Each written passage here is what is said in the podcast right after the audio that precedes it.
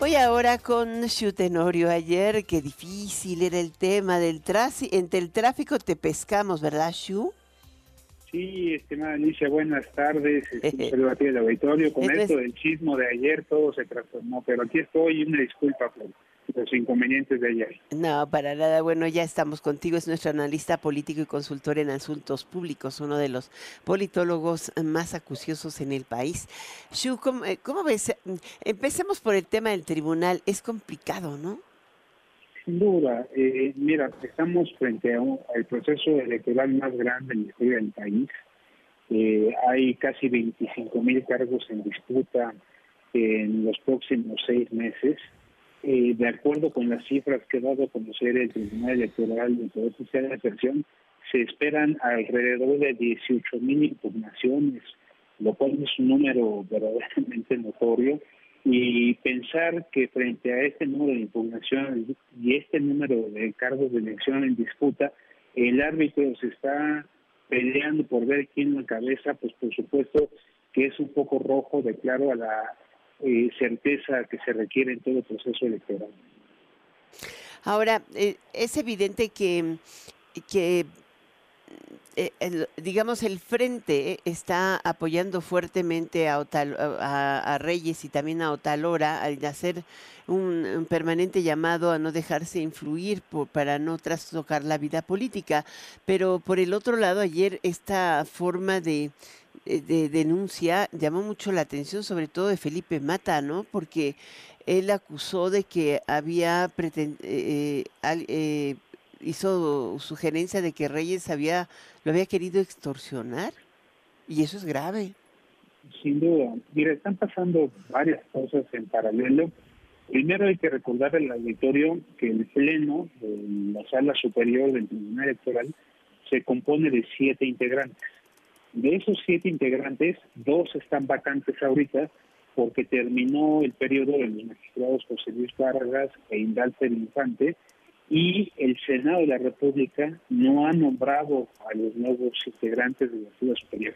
Entonces, en este momento solamente hay cinco de siete integrantes de la Sala Superior. Ahora, de esos cinco que quedan, ya dos, además de Reyes Rodríguez, han sido presidentes. El caso de Felipe Fuentes y el caso de Yanil Talora. Entonces, tienes dos expresidentes, el presidente en funciones y dos que no han sido presidentes. Y claramente hoy eh, estos cinco integrantes están partidos en dos bloques. Uno que integran, como bien decía Luis Rodríguez y Benía Talora, y por el otro lado los otros tres magistrados.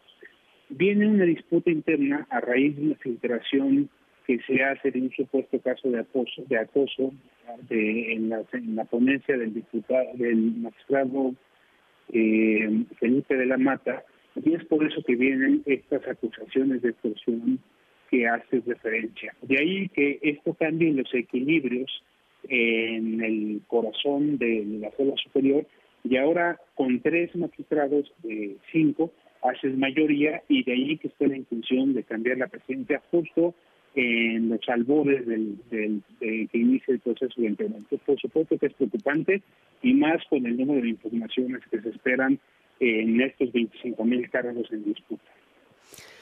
Ahora, la tercera, el tercer tema es el que nos quedó pendiente ayer, es el caso de Movimiento Ciudadano. Hoy parece que bajó un poco el tono, pero eh, eh, ¿estaba demasiado enojado Dante Delgado o ya es su estilo personal?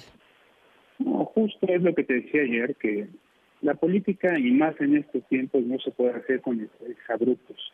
Por supuesto que Movimiento Ciudadano están molestos por lo que sucedió en Nuevo León, pero Dante Delgado, que es un político muy experimentado, sabe que está construyendo un proyecto de mediano y largo plazo, que sabe que es un político ya grande de edad y de ninguna manera en un exabrupto puede pasarse de tener un bloque de contención con la oposición a una posición servil y al servicio de, eh, la 4T o del gobierno en turno.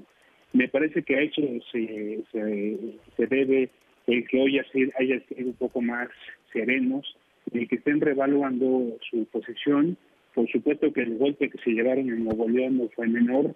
Me parece que, Samuel García se lleva un golpe político importante y tendrá que hacer mucho para reparar su imagen en el futuro. pero Movimiento Ciudadano es una alternativa que viene consolidándose y no puede ponerse al servicio de, del proyecto que hoy encabeza el presidente López Obrador, nada más por una incomodidad o un pleito en una entidad federativa como el PRI con el PAN. Y creo que a eso se debe que Levante haya, eh, de alguna manera, eh, sido más sereno y más cauto el día de hoy y creo que el fin de semana le va a ayudar a replantear muchas cosas. Muchísimas gracias por este, em, eh, eh, pues por estar con nosotros, por esta charla, Tenorio. Esperamos la, eh, volvernos a, escuchar la próxima semana. Encantado vida, Alicia. Muy buen fin de semana a ti y a la auditorio. Igualmente, él es analista político y consultor de asuntos públicos, Tenorio.